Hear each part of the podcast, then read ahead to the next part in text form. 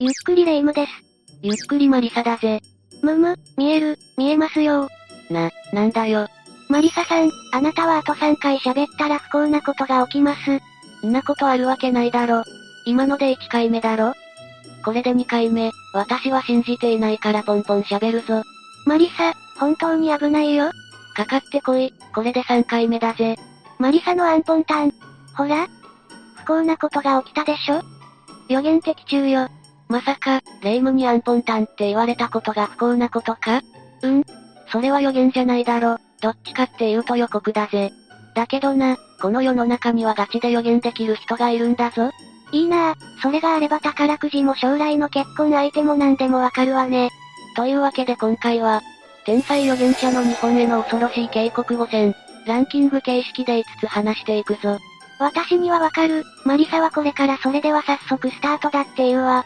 それでは早速スタートだ。第5位は松原照子さんの地震予言だな。どなたかしら？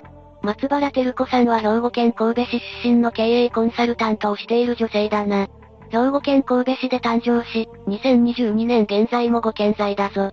神戸牛を食べて育っているだろうから、長らく元気でいるはずに違いないね。松原さんは経営コンサルタントとして日々、企業に助言をし続けているのだが、そこで彼女は生まれた時から備わっていた予言能力を活用していたそうだ。今後の経営情勢を読んで、感じ取った内容を相手へ提供したんだ。それができるなら宝くじでも買いに行きたいところだけども、松原さんは過去に東日本大震災の予測に成功したと言われているな。日本地図を目の前に開き、違和感を感じたところに手を当てることで未来を感じ取るんだとか。アニメやゲームでよくある水晶玉を使う人って存在するのかしらね。水晶玉を扱う手法って少しコスパ悪そうだよな。そして、松原さんは1986年に自身の出版した著書の中でこんな予測を残しているぞ。関東地方で高さ80メートルにもなる津波が押し寄せるほどの大地震が起きる。その地震によって長野県から山梨県南部にかけて存在する糸魚川静岡構造線に沿って日本が2つに割れるとな。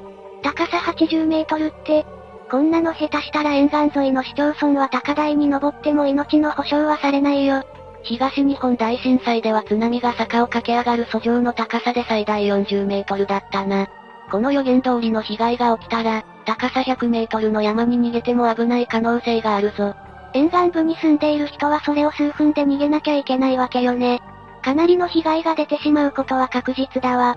そしてこの大地震が起きる際は糸魚川静岡構造線にある断層帯のみが引き起こすものではない可能性があるぞ。この糸魚川静岡構造線の断層帯は他の断層を見てもかなり静かな断層なんだ。静かな断層？糸魚川静岡構造線の断層は100年、いや、1000年。もっと言えば2000年近く間隔を空けて活動していたようだぜ。他の断層は小さな振動を続けて、やがて来る大地震にも多少なりの前兆を感じられるんだ。前震があって、その後に本震が来るなんていうわね。だがこの糸魚川静岡構造線の断層は前震のような前触れなく大きな地震を起こすかもな。さらに、大きな地震はその他の断層にも誘発するかのごとく影響を与えることもしばしば。もしこれらの誘発地震を含め、多くの断層で同時期に地震が起きてしまえば、日本が分断されてしまうほどの大地震となるのも、ありえなくはないんだぜ。聞いているだけでゾクッときちゃうね。それでさ、予言ならこの地震がどのくらいの時期に来るかも語ったりしてるわけ？語っているぞ。松原さんは、この大地震は祝日と水曜日が重なっている日に来ると予言しているな。加えて、松原さんは2022年には来ないとも予言しているぞ。じゃあ2023年以降の祝日と水曜日の重なる日が重要だわ。2023年だと5月3日の憲法記念日がそれに当たるな。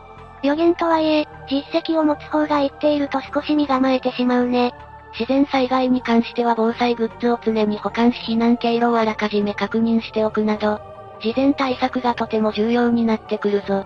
ぜひ、自宅の防災グッズや避難経路を確認してみてくれ。豆知識だけど、歴史のあるお寺や神社の周辺は地盤がしっかりしていると聞いたことがあるわね。あれは過去のデータから見ても神社や寺周辺は比較的自然災害の件数が少なかったみたいだな。引っ越すなら神社の近くにしようかな。第4位はジョセフ・ピテル氏の予言だぞ。これまたどなたかしら？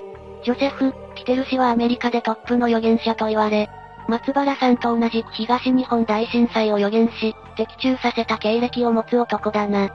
アメリカトップの予言者って、かなりすごい人じゃない？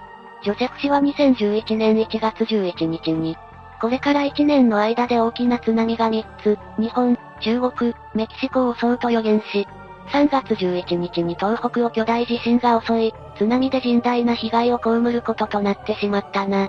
少し大雑把な予言な気もするけど、当たっているわね。他にも、2021年に混雑されていたはずの天然痘と同じような、体中に赤い発疹ができる病が人間を襲うと予言したんだ。それって、最近少し話題になってる。サル痘だな。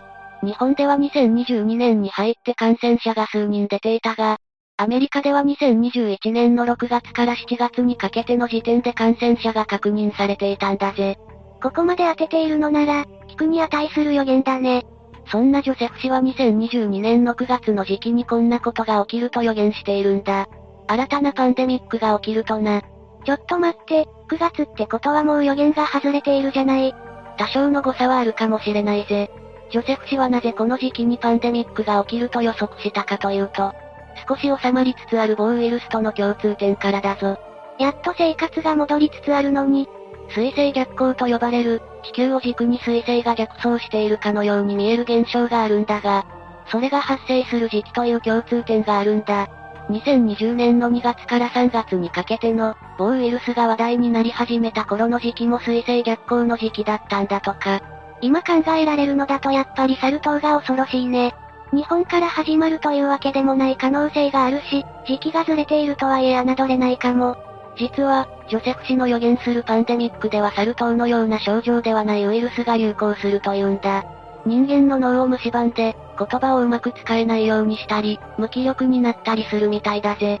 みんなが感染してしまったら社会が回らなくなっちゃうかも。ちなみにマイクロソフト社のビル・ゲイツさんも2022年の9月は人間にとって大変な時期だと公言しているんだぞ。パソコンはいつもマイクロソフトのものを使わせてもらっているよ。ゲイツさんいつもありがとう。友達感覚で喋れる相手じゃないだろ。っていうか、そのビル、ゲイツさんの予言ってジョセフ氏と同じ予言っていうよりは、自分の仕事が忙しいってことじゃない？それならお勤めご苦労様だぜ。第3位はアナンド君の予言だな。レイムはアナンド君を知っているか？暴露チャンネルの方が頻繁に使うあの言葉ね。それだとアテンド君だな。アナンド君はインドの天才預言者で、2006年生まれの男性だぞ。アナンド君は2022年3月に配信した内容で2022年3月16日が転換期となると予言。その日、日本ではマグニチュード7の地震が発生。海外ではロシアとウクライナの問題でロシアが輸出制限をかけたことで世界に大きな影響が及ぼされたんだぜ。日本だけじゃなく、世界でもこんな出来事が起きていたのなら本当に転換期だったのかも。霊夢も触れていたが、多くの人がロシアとウクライナのニュースを聞いて戦争を意識してしまうのではないか？いわゆる第三次世界大戦だな。その件についてアナンド君はこう語っているぞ。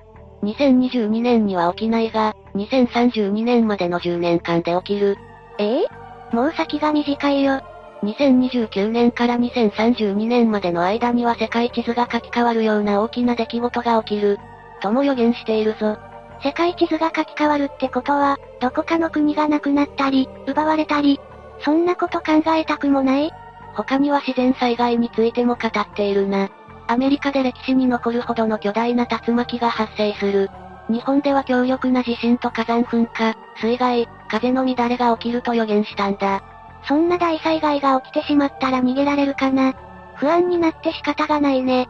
世界的に有名な預言者であるアナンド君の口から日本という言葉が出たのは、少し不気味に感じつつも、日本にヒントを与えてくれた感謝もするべきなのかもしれないぜ。これも一種の暴露なのかしら。ちなみに、霊夢の大好きなお金の話をすると今後は株や仮想通貨への投資よりも、金や銀など物として残るものを資産として蓄えるべきだとも語っているぞ。ビットコインの大暴落でかなりの借金を抱えた人もたくさんいると聞いたわね。それに対して金や銀は安定性が高いというのが特徴だな。特に銀は今後価値が上がっていくと予言しているから、アナンド君を信じる方は買ってみてもいいかもしれないぞ。あくまで予言だからね、当たるかはわからないわ。だけど私はもう銀を保有しているのよ。本当か？うん、でも中の電池が切れちゃったからゲーム内の時間も進まないし、すぐにセーブデータがなくなるけどね。ポケモン銀じゃねえか。第2位はクレイグ、ハミルトン、パーカー氏の予言だな。クレイグ、ハミルトン、パーカー氏は1954年生まれのイギリス人で予言の的中率は驚異の7割超えだぜ。アメリカ大統領選挙でヒラリー、クリントンさんとドナルド、トランプさんが争った際に、トランプ氏の勝利を予言していたり、イギリスの EU 離脱を当てたりと、世界的にも大きな出来事を予言して的中させているんだ。これまでの予言者は自然災害を多く予言していたけど、この方は少しテイストが違って、国際問題や社会問題を取り上げていそうね。また、2017年の時点で2020年から流行った某ウイルスを予言していたとも言われ、直近ではロシアとウクライナの問題についても予言し、的中させているんだ。さすがは的中率7割超えね。最近の大きな出来事でさえ予言していたのね。そんなクレイグ氏はこれまでの予言者と同じく大きな自然災害についても、予言を残しているのだが、彼は日本に対してかなり物騒な予言を残しているんだ。どんなことかしら？今後、日本が核保有をするということだぜ。ええ？日本は数少ない被爆国の一つとして広島の原爆ドームをはじめとして、世界に核の危険性と戦争の悲惨さを伝え続けているな。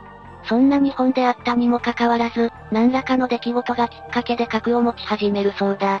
確かにロシアとウクライナの問題が始まってからは少し話題になっているよね。